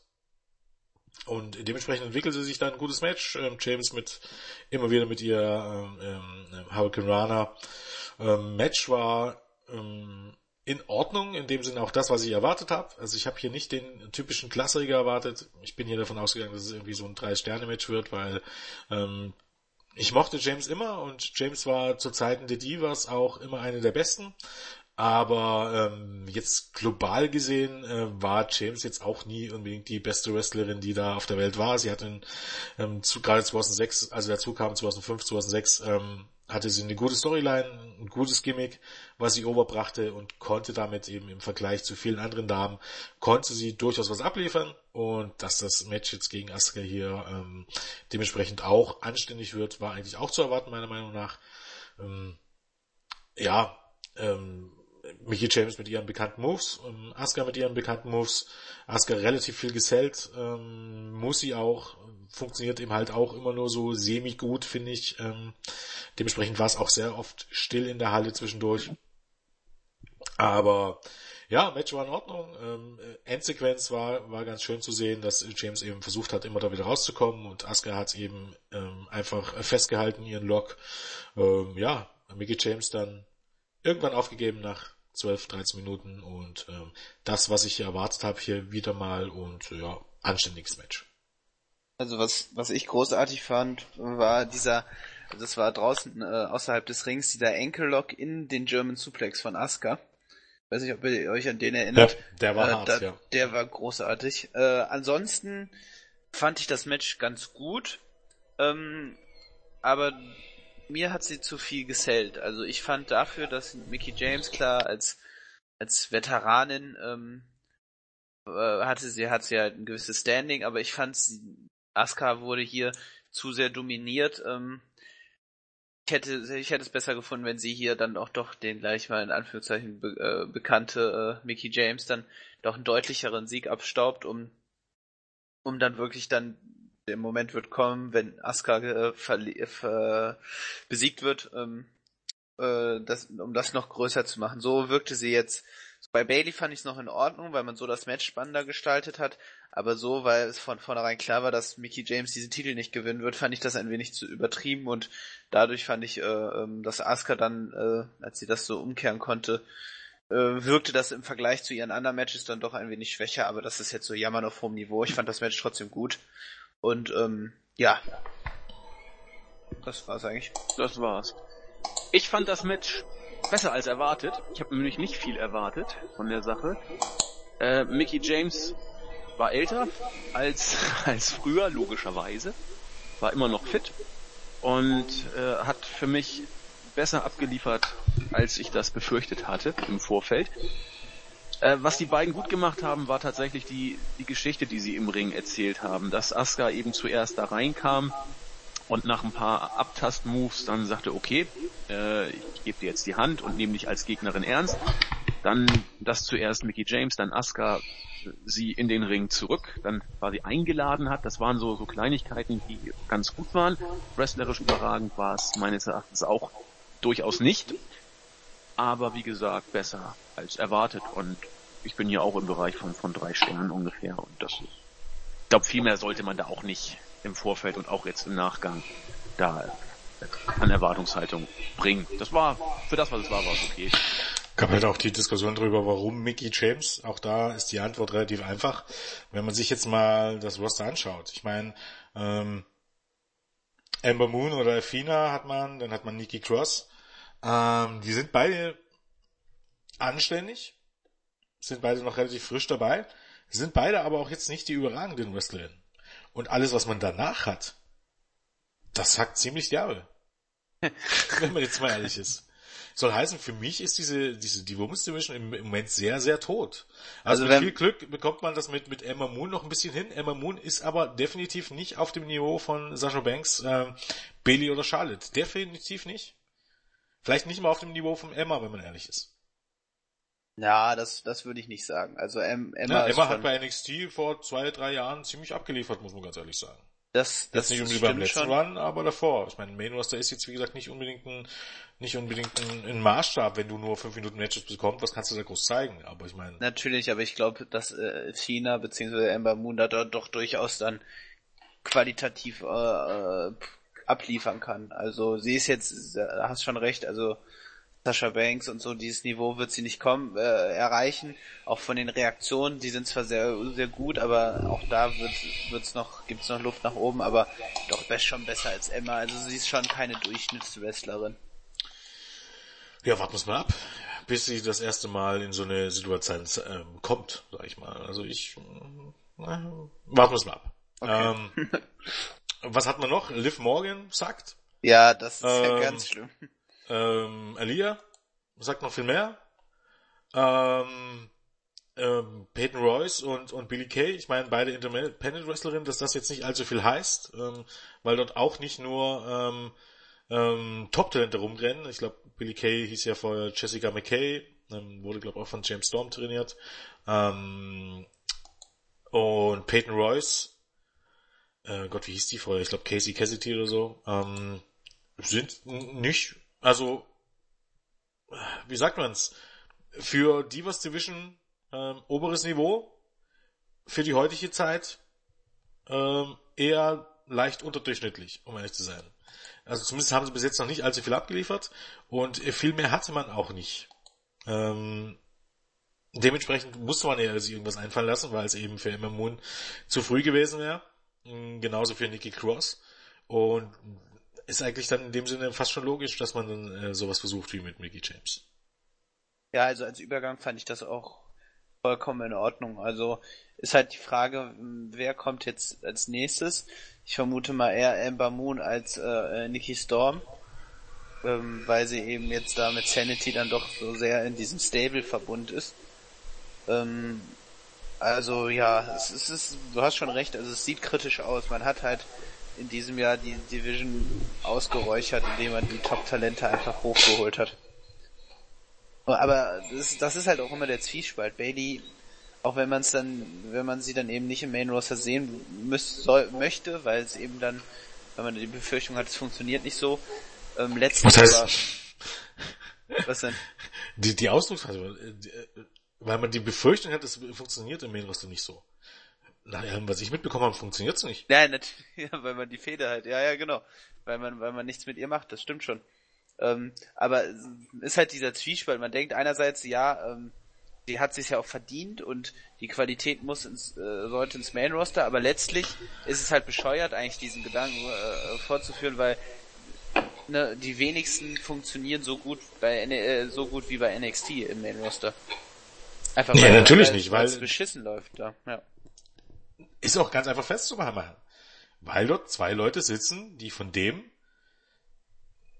die dort eigentlich nicht mehr hingehören. Vince McMahon und Kevin Dunn. Punkt. Ja. Wenn du möchtest, dass das Programm besser wird, müssen diese beiden Leute weg. Es ist, ist relativ simpel. Und man mag von Hunter halten, was man möchte. Ich meine, der hatte halt auch sein, sein, sein, sein, seine Corporate Speech soll heißen, der erzählt halt auch das, was er erzählen muss. Aber ich bin mir relativ sicher, es würde sich dann einiges ändern. Und du hast ja fähige Leute, ähm, auch wenn, wenn das die Rhodes nicht mehr unter uns weilt, aber Leute wie William Regal etc. pp. Du hast ja fähige Leute. Es gibt einen Grund, warum die dort arbeiten und es gibt einen Grund, warum es so sehr, sehr unterschiedlich ist, was du bei, ähm, ähm, ich finde übrigens auch, dass SmackDown jetzt nicht so deutlich besser ist. Nee, es ist mag ein bisschen besser, ja, mag ein bisschen besser gebuckt sein als Raw. Dass es auch jetzt eine großartige Show ist, ich weiß nicht, sehe ich irgendwie nicht. Ähm, aber ja, Nee, also eher wird sich, glaube nichts ändern und dementsprechend äh, ist es sehr zwiegespalten. Also im Moment ist es, möchte ich niemanden von meinen äh, Leuten, die ich sehr, sehr gerne bei NXT sehe, in den Main Roster sehen. Weil das in den meisten Fällen, selbst wenn sie den Titel gewinnen, wie keine Ahnung, Kevin Owens, äh, wirklich begeistern, kann mich da keiner. Ich meine, das ist ja, ganz nett, was da mit Jericho ist, aber... Ja. ja, das ist lustig, aber als, als Champion ist er ein absoluter Geek. Ja, ist aber jeder. Das hat nichts mit Kevin Owens zu tun. Also nee, nee, er bringt schon noch seine Leistung, aber es geht ja schon alleine los mit, mit den Promos. Wann gab's denn im Main Roster mal das letzte Mal eine, eine, eine wirklich gute Promo? Gab's bei NXT jetzt auch nicht wirklich, aber eine wirklich richtig starke Promo muss Jahre her sein. Das ist das übliche bla bla bla bla bla bla bla. Weil eben die Leute, die das schreiben, ne? 20 Minuten Promo, in dem nichts gesagt wird und in dem nur Bullshit gelabert wird. Das ist im Grunde auch vollkommen verlernt, was denn eine Promo eigentlich sein soll. Ja, und so wird ihm im Grunde jeder Wrestler dort untergehen. Da kann er noch so talentiert sein, wenn das, was er beschrieben bekommt und, und die Freiheiten, die er bekommt, wenn er sagt, hier hast du deinen Text, äh, das liest du jetzt in die Kamera vor und der Text ist scheiße. Allein dieses WWE-Vokabular macht's schon scheiße. Ähm, kann im Grunde fast niemand was rausfinden. Wie gesagt, es gibt Dinge, die sind, die sind lustig, die, mal, die, die sind auch gut, aber ähm, reicht nicht für ein wirklich überzeugendes Produkt. Nep. So sieht's aus. So, dann waren wir im Grunde schon beim Main Event. Ähm, ging schnell. Ich meine, fünf Matches, tatsächlich eigentlich eine, eine, eine gute Sache.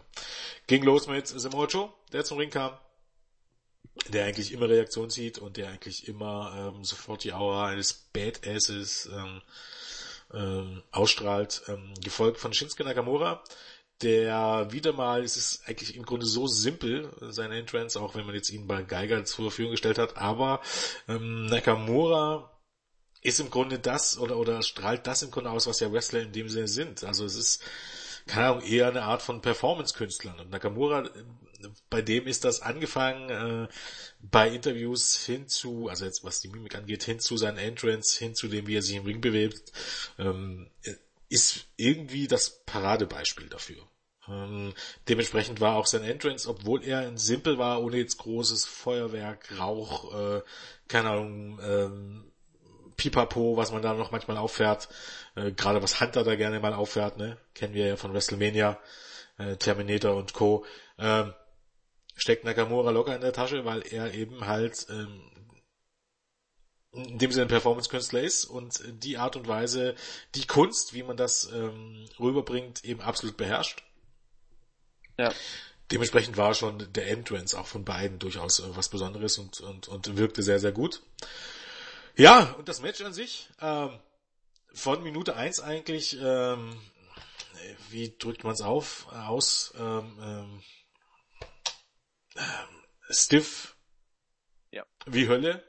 So heißen, die haben gleich am Anfang sich äh, die Scheiße aus dem Leib gekickt, ähm, ähm, mit Kniestößen, Schlägen, ähm, Kicks, ähm, von Anfang an. Dementsprechend äh, eigentlich das, was man auch von den beiden erwartet, weil am Ende auch Nakamura, wenn er ähm, trotz allem ein Bad ist, ne, heißt ja nicht umsonst King of Strong Style.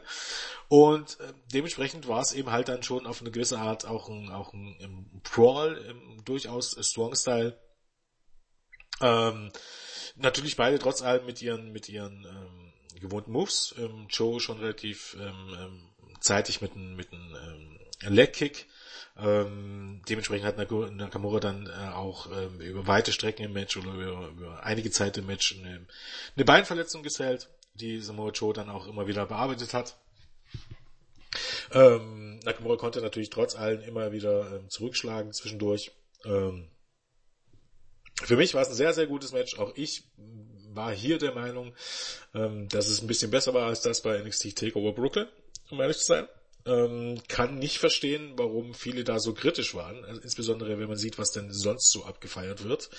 Ähm, natürlich war es äh, in gewissen Maßen Abspulen von Moves. Natürlich hätte man sagen können, okay, Nakamura hat dann zwischendurch mal vergessen, ähm, sein Bein zu sellen, muss man aber ganz ehrlich sagen. Trotz allem hat er noch mehr gesellt, als das bei WWE heutzutage Standard ist. Ähm, aber das ist halt auch der WWE-Stil. Ja, Finish hat mich dann doch sehr überrascht nicht unbedingt, dass eben ähm, Joe aus dem Kinshasa ausgekickt ist, sondern eher, ja, dass es dann doch relativ deutlich war, trotz des Low-Kicks, ähm, aber musste eigentlich kommen, spätestens seit nach dem, nach dem ähm, Uranage auf die ähm, Ringtreppe, weil das letzte Mal war Nakamura dann mehrere Wochen außer Gefecht gesetzt. So heißt alles andere, als dass das irgendwie zum Finish geführt hätte, wäre dann auch schon ein bisschen seltsam gewesen. Ja, nach dem Musclebuster klar und deutlich und neuer Champion Samoa Joe. Also, ich finde Samoa Joe ist einfach der beste und krasseste Motherfucker. Ich finde, der spielt diese Hier-Rolle so geil. Ähm, ja, auch großartiges Match. Ähm, auf einer ganz anderen Ebene, aber trotzdem nicht zu verkennen. Hervorragender Wrestler, also diese Gänsehaut beim Entrance von Shinsuke Nakamura wenn diese Fans auch nachdem das Lied schon aufgehört hat zu spielen, dann noch mitsingen, ähm, da denkt man wirklich, das ist, ist ein Erlebnis für sich. Ähm, zum Match selber, ja, äh, hast du eigentlich alles schon super zusammengefasst. Ähm, später, also nachdem dann diese äh, auf der Move auf die Ringtreppe kam, äh, habe ich gedacht, okay, es wird tatsächlich zum Titelwechsel kommen. Hätte ich persönlich nicht gedacht. Ich bin eigentlich fest davon ausgegangen, dass Samoa Joe da verliert. Hm. Äh, ja, ähm, überraschend, weil ich ihn dann doch eher, eher jetzt auch bald schon im Main Roster gesehen habe. Ähm, ich, ich vermute, dass die Fehde weitergeht. Also ich glaube nicht, dass Shinsuke äh, äh, Nakamura jetzt sofort ins Main Roster kommt. Glaube eher, dass man die Fehde vielleicht noch fortführt und er vielleicht sogar äh, noch länger bleibt, ähm, dass er den Titel vielleicht sogar wieder zurückgewinnen kann. Also könnte ich mir vorstellen, dass man, dass das so Teil von ähm, Teil der Fehde wäre. Ja, auch hier merkt man halt ein bisschen am Ende, ist das Ganze halt auch ein bisschen dünn besetzt. Ich meine, du hast zwar Arias, der ist jetzt verletzt, Roderick Strong hast du gerade erst reingebracht. Ähm, Eric Young hängt bei Sanity fest, du hast Bobby Root, ne? Und viel mehr, ich denke, Bobby Root wird auch irgendwann kommen, wahrscheinlich, wahrscheinlich am Mania-Wochenende. Aber du hast halt jetzt auch nicht allzu viel. Du, hast, nee. du musst halt Mittel und Wege finden, das, das zu, das zu strecken.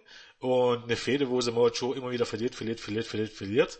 Und ähm, am Ende den Titel nicht gewinnt, hatten wir erst. Soll heißen, wenn du die Fehde weitergehen lassen möchtest, und ich gehe davon aus, dass sie zumindest bis zum Rumble-Wochenende weitergeht, ähm, musst du halt Joe den Titel gewinnen lassen. Das ist halt ein bisschen, bisschen blöd. Und ich bin auch kein Fan von diesen Titelwechseln, aber du hast an der Spitze einfach nicht mehr, ähm, an der Spitze hast du die Breite nicht mehr. Ne? Das ist eigentlich ein schöner Fußballspruch. Ja. Passt irgendwie zu. An der Spitze fehlt die, fehlt's an der Breite. Ähm, ja. Trotz allem, wie gesagt, fand ich es ein, fand ich's ein ähm, sehr, sehr starkes Match. Gott, das wollte ich eigentlich noch sagen. Das wollte ich noch sagen. Verdammte Axt. Ähm, mach Anni erstmal ein bisschen. Ja, wunderbar. Ähm, ja, Match war gut, würde ich sagen. Vielleicht sogar richtig gut. Ich weiß nicht, ob ich im Bereich von vier Sternen hier sein würde. Irgendwie so drei, drei Viertel, um vier, irgendwo da in dem Bereich vielleicht. Äh, sehr, sehr stiff gewirkt. Nicht nur von, von Joe, auch von Nakamura. Die haben sich da ja wirklich nichts äh, geschenkt. Dass Joe aus dem ersten, ja, nicht Gumaye, wie heißt er jetzt? Äh, Kinshasa. Kinshasa da auskickt, habe ich mir fast gedacht. Ähm, und ich war mir auch sicher, dass Nakamura das Match nach äh, der äh, Aktion außerhalb des Rings, wo Joe ihn da auf die Stahltreppe geschmissen hat, war ich mir sicher, dass er das Match trotz dessen noch gewinnen würde. Ich war mir auch sicher, dass er aus Joes Finisher auskicken würde.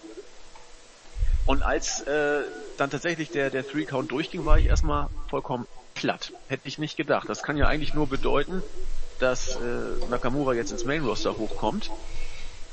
Hm. Oder gibt's da schon irgendwas Neues, Jens? Hast du was munkeln hören? Nö, glaube ich nicht. Wie gesagt, das wird, ich glaub's nicht. Dass ich er denk, hochkommt? Nö. Ich gehe davon aus, dass es einfach nur ein Weg war, um diese Fehde weiter zu strecken. Und wie, wie willst du die strecken, wenn Samoa Joe hier verliert? Nee, dann, ja. klar, dann ist sie vorbei. Dann ist ja, richtig. Eben. Jetzt gibt's ja wieder ein Rematch, definitiv. Ganz genau. Und das heißt, gehe ich davon aus, ja. gehe ich durchaus davon aus, dass beim Rumble-Wochenende eventuell ähm, Nakamura den Titel zurückgewinnt und beim Mania-Wochenende gibt's dann Wut gegen Nakamura. Wäre jetzt meine Theorie. Ja, passt, passt. Ah, okay, kann man, kann man natürlich so machen. Ich habe jetzt wirklich gedacht, dass man Nakamura, also wenn du Nakamura so den Titel, es war ja, es war ja mehr oder weniger clean, es war jetzt nicht ganz sauber außerhalb da dieser, diese, war, war es wirklich ein Low Blow? Ich habe das jetzt gar nicht so naja, Low gesehen. Kick in dem Sinne. Low Kick kann man ja nicht sagen, weil Low Kick ist eigentlich ein Leg Kick. Es war halt ein Low Blow, er hat inzwischen die Beine gedreht. Ja, gut. Das war sozusagen das, das Hielige an diesem Manöver. Ja. Ja, also ich, ich, ich, ich war, also ich war begeistert, dass ich so äh, noch überrascht werden konnte, weil ich glaube, vor dem Match hätte keiner wirklich gedacht, dass äh, Joe hier gewinnen würde. Und nun ist es passiert. Also die beiden hatten, finde ich, vorher nicht die, also auch im Match davor hatten sie jetzt nicht die totale Chemie, fand ich. Das war, Match war auch richtig gut, aber irgendwas, meine ich, hat mir gefehlt. Dieses Mal war es ein bisschen auch so. Äh, ich weiß nicht wie, ob ich, ich mit dem Finger kann ich nicht so richtig drauf zeigen, aber irgendwas hat mir da gefehlt. Mal gucken, was beim nächsten Match kommt, denn äh, richtig geben tun sie es ja sich trotzdem. Na, ich glaube, hier, es liegt, hier liegt einfach ein bisschen dran. Mh, hm, Cho und, und Nakamura, wenn die jetzt, keine Ahnung, irgendwie bei New Japan in 25 Minuten begeben würden, würden die sich die ähm, Scheiß aus dem Leib prügeln und ähm, würde das Match generell anders aussehen. Und das kannst du eben bei WWE nicht bringen, weil bei WWE-Fans eben was anderes gewöhnt sind. So heißt bei WWE musst du eben deine Standard-Moves bringen, dann musst du eben deine Dives bringen, etc. pp. Soll heißen, du musst immer gewisse Sachen einstreuen. Du kannst eben dann nicht das gesamte Match über dein Bein zählen, sondern du musst irgendwie dann dein typisches Comeback bringen. Weil sonst, weil das ist halt WWE, ne? Das ist halt dieser WWE-Stil. Ja. Und dementsprechend kannst du diesen Stil, ähm, den du irgendwo anders bringen würdest, wo die Fans steil gehen würde, wie in Japan, kannst du hier nicht bringen. Also musst du eine Mischung bringen. Also du hast trotzdem dieses, dieses Stiffe, aber ähm, trotz allem musst du das verbinden mit diesem WWE-Spiel. Und ich glaube, das schadet dem Ganzen. Ähm, also diese Mischung schadet dem Ganzen. Gegen Semi Zayn ähm, hat sehr gut funktioniert, aus dem Grund auch, weil Semi Zayn diesen stiffen Stil normalerweise nicht geht, soll heißen, als er sich darauf eingelassen hat, hat es ähm, besonders gut funktioniert. Und da hat man vielleicht sogar weniger gezeigt als hier bei, bei dem Match. Aber ich glaube, Grunde, das schadet dem Ganzen. Das schadet ihm dran, wenn du jetzt sagen musst, okay, ihr zeigt jetzt einfach ein, ein, ein typisches ähm, New Japan äh, Pay-Per-View-Match. Glaubt, wäre das nochmal ganz was anderes. Aber stehen halt die Chancen gut. Ähm, muss man ja ganz klar sagen, dass du im Stellenweise auch keine Reaktion aus dem Publikum hervorziehen müsstest, weil die halt, auch wenn es NXT-Fans sind, auf was anderes geeicht sind. Man muss ja auch ganz sagen, auch hier war er wieder bei den Fans. Ich weiß gar nicht, das war, war es jetzt, ich glaube, das war im Main Event. Als beide am Boden lagen und der Referee gezählt hat, war ja erstmal das typische Sache, dass die, dass die Fans mittlerweile immer Ten. vorzählen. Genau. Und im Main Event haben sie alle 10 gechantet. Auch da muss ich wieder sagen, was für eine Kack-Crowd. Und dann haben sie geboot, als der Referee, als, als, als der Count unter, un, unterbrochen werden musste. Auch hier wieder Kack-Crowd. Möchte gern Smart Marks. Ja, also es ist halt immer dieser schmale Grad zwischen Selbstinszenierung und ähm, äh, und dann äh, ja, ich bin Alles total zu in, seinem, einem, in der alles Show zu seinem Zeitpunkt. Hätten sie das gemacht im Opening-Match mit Ty Dillinger, okay. Aber in dem Moment, wo sie jetzt buhen, als beide wieder auf, auf, auf den beiden sind, was ja einfach nur ein Zeichen dafür ist, ähm, dass sie sich selbst Ähm, abfeiern. dass sie sich selbst abfeiern. Was ich ja verstehe, wenn, wenn du in diesem Segment eine 20 Minuten Promo gehabt hättest oder ein ganz, ganz furchtbares Match, dann sollen sie das gerne machen. Dann ist es ein Zeichen dafür, dass sie sich langweilen. In diesem Match war es ja auch so, dass sie sich offensichtlich nicht gelangweilt haben. Nur da mussten sie sich selbst inszenieren. Und in vollkommen unpassender Weise. Ja, da gehe ich schon mit. Aber das ist halt so dieser Grundgedanke auch, auch wenn das dann den Matches selber schadet, dass man als zahlender Kunde dann doch auch machen kann, was man will. Also ich glaube, das ist, das steckt da so mit dahinter. Also diese, denn I Ignoranz auch dann gegenüber äh, Sachen, die halt dann wirklich gut sind. Ja, natürlich, natürlich können die machen, was sie wollen. Das ist vollkommen schon richtig. Aber ich meine, am Ende erntest du auch immer das, was du siehst. Ja, Wenn dann irgendjemand ankommt und sagt, hier, diese Art von Matches oder keiner von den beiden ist wirklich ober, schau dir das Publikum an, was die für einen Scheiße während des Matches machen, brauchst du dich doch nicht wundern. Gilt doch im Grunde genau das gleiche, war das nicht bei Raw, als die Leute dann ähm, nur nach Bailey gechantet haben und so? Ja. Du brauchst dann nicht wieder anfangen mit, mit Wumus Revolution und bla bla bla, wenn du so, sowas abziehst. Wenn du Vince McMahon den Stoff geben willst, damit er erklären kann in seiner verqueren Welt, dass das nicht over ist und nicht funktioniert, mach genau sowas. Und deshalb sage ich, möchte gern Smart Marks verstehen im Grunde vom Wrestling einen alten Scheißtrick. Weil natürlich spielen auch die Fans ihre Rolle. Hm. So sieht's aus. Wie gesagt, ich bin dafür. Fans sollen im Grunde, die zahlen, dürfen tun, was sie wollen. Sollen sich dann aber nicht über die Konse- Konsequenzen wundern. Es gibt für alles einen richtigen Moment und es gibt unpassende Momente. Das ist nun mal so. Ähm, Wie fandest du das Match denn, Jens? Sag ich doch schon. Ich fand es eigentlich sogar besser als das Match bei Takeover Brooklyn. Also Okay. dann durchaus vier Sterne, auf alle Fälle. Okay. Zum, äh, Welten besser als Seth Rollins gegen Kevin Owens bei Hell in a Cell, wenn man mich fragt. Auch um Welten härter. Denn abgesehen von, das ist der Punkt, einige haben ja gesagt, hier hätte irgendwie eine, die nur die Q-Simulation sein müssen. Bin ich gar nicht der Meinung. Erstens, ähm, ähm, Nakamura braucht sowas gar nicht. Und zweitens, das Match, weil es eben dadurch, dass es so stiff war, war um einiges härter als diese 0815 WWE Hardcore-Matches. Wo es Stuhlschläge auf dem Rücken gibt und in den Magen und diese, diese ganzen äh, Mo Moves, die im Grunde, wenn es gut kommt, spekulär aussehen, aber am Ende, woran scheitert es denn heutzutage bei den Hell in a Cell Matches? dass du eigentlich die Brutalität gar nicht mehr zeigen kannst.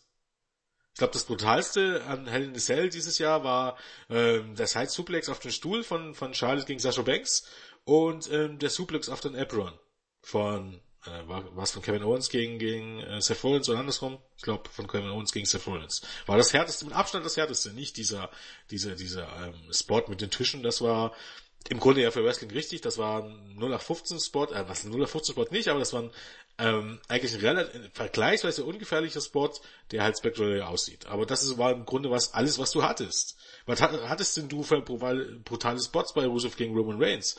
Also zu was so eine, so eine 0815 Hardcore-Stipulation, wenn es am Ende eh bloß dies, dieses weichgespülte Hardcore gibt? Dann lieber so ein Match und das war um einiges härter, als wenn es jetzt ein UDQ-Match gewesen wäre. Nur weil du ein bisschen mit den Stühlen rumfuchtelst und macht's das nicht irgendwie zum, zum, zum sehr brutalen Match gleich. Von daher fand ich das schon ähm, angemessen gut so. Es war sicherlich jetzt nicht irgendwie Match of the Year oder irgendwas dergleichen. Ähm, ist ja halt, man neigt dazu immer mit zu hohen Erwartungen ranzugehen, das ist auch ein Problem. Ähm, ich hätte vielleicht mir auch noch, noch ein bisschen mehr erwartet. Aber das finde ich eben halt auch ein bisschen, ein bisschen auch unfair an der Einschätzung des Produktes, wenn ich gesehen habe, dass ja durchschnittliches oder unterdurchschnittliches Takeover. Äh, ich, ich gucke mir hier die Raw und Smackdown Bewertungen an, die stellenweise acht Sterne oder sowas sind und wenn du fragst, warum gebt ihr so viel, das würde bedeuten, es ist eine großartige Show. Ja, für WWE oder für Raw war es eine gute Show. Was ist, was ist denn das für eine Herangehensweise? Gottes Willen bin ich froh, dass ich bei diesen Leuten, dass, dass die Leute nicht Lehrer geworden sind. das musst du dir mal vorstellen. Jemand, der nur Einsen schreibt, bekommt dann eine 3, weil es war leider nicht so gut, wie ich es von dir erwartet ist. Und nur der jemand, der nur Sechsen schreibt oder nur Fünfen schreibt und dann ein bisschen besser war, bekommt eine 1, wo es eigentlich eine 3 gewesen wäre. Ist das jetzt irgendwie der Maßstab? Vielleicht machen die einen Weekly-Maßstab und einen Pay-Per-View-Maßstab. Ja, aber ja. auch, ja, okay kann man mal machen. Aber ihr braucht trotzdem niemand sagen, also ich, also, man, ich müsste es mir anschauen und, und dann auch wirklich die drei Stunden, dass einige dieser Raw-Ausgaben insgesamt acht Punkte waren. Das ist ja eigentlich schon mindestens eine 2 plus. Allen Ernstes, bei diesen drei Stunden, wo du dann wirklich 50% Lückenfüller hast oder 50 Moment, ne? Also ich glaube, das höchste, was wir dann auch gegeben haben, also, ähm, sorry übrigens, dass ich gerade weg war, Internetprobleme, ähm, äh, war dann äh, sieben Punkte oder was, ne? Oder ja. Andi? Also, ähm, und selbst ja. das ist ja dann wirklich sehr, sehr wohlwollend. Selbst das und, ist schon eine, richtig gute Show. Ja, eben, genau. Und dann aber halt dann im Umkehrschluss dann Takeover oder so dann zu kritisieren, eben wie du es ja gerade zusammengefasst hast und dann da äh, irgendwie sagen, ja, eher durchschnittlich. Das ist halt extrem mit zweierlei Maß messen und nur ja.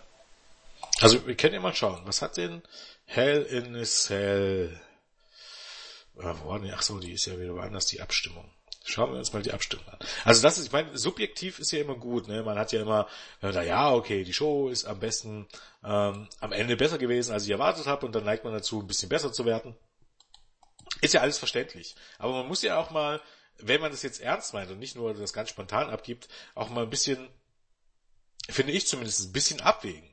Zum Beispiel sehe ich jetzt hier, ähm, ja, okay, im Board wurde, wurde Takeover recht gut bewertet. Also da sehe ich das nicht unbedingt. Aber ähm, ja, bei Hell in a Cell, ja, auch da ist es noch ausgeglichen. Ist ein, ist ein schlechtes Beispiel. Bei Hell in a Cell würde ich sogar mitgehen. Das war halt eine durchschnittliche Show. Es war keine schlechte Show, es war ein oberer Durchschnitt, wenn man so möchte. Aber es gab eben halt auch Shows, ich glaube auch bei den Smackdown-Shows, die für mich einfach viel zu gut wegkamen.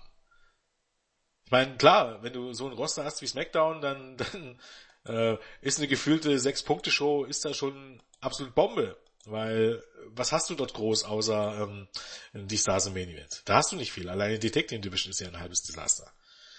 Ähm, aber trotzdem finde ich, trotz allem, dass es NXT ist und dass, dass man von NXT gewohnt ist, man, man sollte oder man darf und vielleicht muss man sogar ähm, das Ganze ein bisschen, äh, also aufhören, das in Relation zu setzen.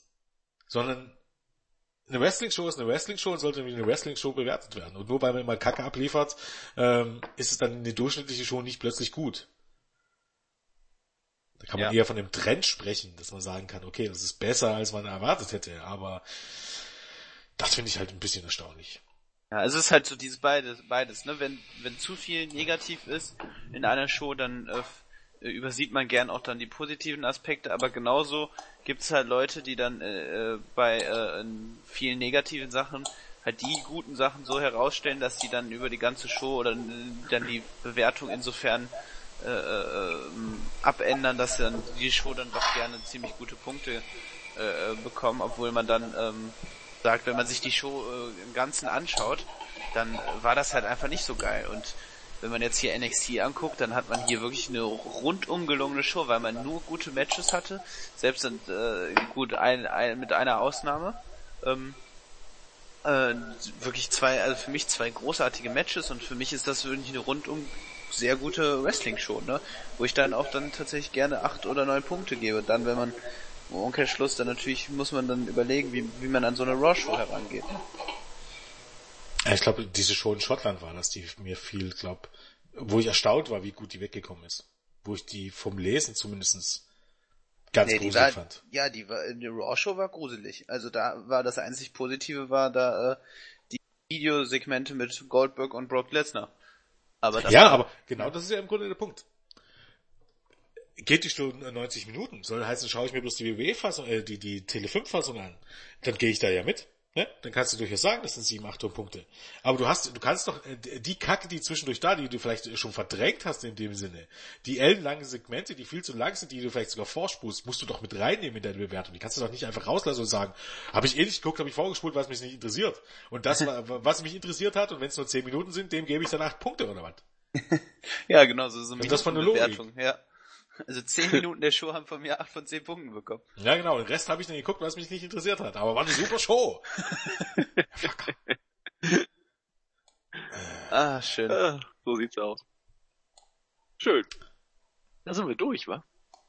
Dann sind wir eigentlich durch, ja. Was, was also, geben wir jetzt Abschlusspunkte? Marvin sagt so acht und neun. Ich sag gute acht. Und Jens? Ja, acht, neun, neun ist zu viel. Also äh, es gibt schon mindestens einen Punktabzug für das zweite Match. für, für alles, was mit, der, mit dieser diesjährigen Dusty Rhodes Take Team Classic zu tun hat. Ja, das war schön. Es waren ja. richtig, richtig, zwei richtig starke Matches. Es war ein gutes Match mit dem Opener. Es war ein überdurchschnittliches Match ähm, mit den Frauen. Und es war mal überhaupt nichts mit Spitz 2. Also was heißt überhaupt nichts? So grausam war es jetzt auch wieder nicht, aber es war äh, ja, war nix. Nicht dem, nicht dem äh, Anlass entsprechend. Drücken wir es mal so aus. Ja, und mit einfach die schlechteste Ansetzung bei Takeover-Shows, hast du ja auch vorhin schon gesagt, also. Ja. Vieles hat aber eben schon allein das NXT Tag Team Titles Match rausgerissen. Da müssen wir auch nicht drüber reden. Ähm, der Main Event war nicht im Ansatz auf dem Niveau ähm, des Tag Team Titles Matches. Also da brauchen Nein. wir jetzt auch nicht drüber reden. Also von daher. Ähm, Fand auf mich, einer ganz anderen Ebene großartig, aber ähm, äh, nee, das das Match war Bombe. Der Main Event war halt ein, kann man sagen, typischer im Jahr 2016 typischer WWE Main Event vom Pay-per-View, was ja immer irgendwas zwischen drei, drei Viertel und vier Sterne ist. Eigentlich. Aber eben halt auch nichts, was, wo du dich jetzt wahrscheinlich in zwei Jahren noch dran erinnerst. Also, ja. Gut. Letzte Worte. Was denn? Letzte Worte. Soll ich ja, anfangen oder Marvin mach du mal ja, was immer Ich, ich mache, ich sag nur, schaut euch die Show an, falls ihr es noch nicht getan habt und ähm, überlegt euch zweimal, ob ihr für so die Survivor Series wach bleiben wollt. Gute Show, muss ich sagen. Hat mir sehr, sehr gut gefallen. Ich habe auch häufig im Wort gelesen, dass das eines der schwächsten Takeovers war. Kann ich so gar nicht sagen. Ich fand sie als Show absolut kompakt in sich rund. Sogar das zweite Match konnte man ertragen, sozusagen. Nö, runde Sache. Marvin? Irgendwas ja. noch? Nee, ich wollte ja. nichts mehr sagen. Achso, okay, ja schon. So ich habe ja schon. Ähm, Jens. Gut. Nee, hab ich eigentlich, oder? Achso, dann sind, wir, sind wir alle durch. Ja, ja. ja alle durch. Gut. Ja, dann mal sehen, vielleicht, ähm, ich weiß nicht, ich habe morgen frei. Mal sehen, vielleicht tue ich mir die Schuhe an. Sicherlich nicht live. Vier Stunden halte ich nicht aus. äh, wird nicht werden. Ähm, ja, mal gucken, wie es morgen ist mit der Lüge. Was. Gut, dann, ähm, wir sind zu dritt. Äh, das heißt, es muss die herkömmliche, es sei denn, oh nein, jemand grüßen. Ich, ich hab's, ich hab's Du kriegst das schon, Marvin, bleib stark. Ja, okay. Wir, wir fangen mit dir an, dann wird's einfacher. Okay, tschüss sagt der Jens. Achso, jetzt hab ich so ja, ja, du hast es verkackt. Ich war, ich war das gibt's doch gar nicht. Okay, ich hab's jetzt so schnell gemacht, ne? Ja, ja, nochmal. Ja. Okay, Ich war tschüss. überrascht. Warte, äh, soll ich, ich kann auch runterzählen. Das ist Nee, nee, das passt schon. Nee, nee, nee, nee, jetzt bin ich ja drauf vorbereitet. Okay. Tschüss, sagt der Jens. Tschüss, sagt der Andreas. Und tschüss, sagt der Marvin. Tschüss. Tschüss. Tschüss.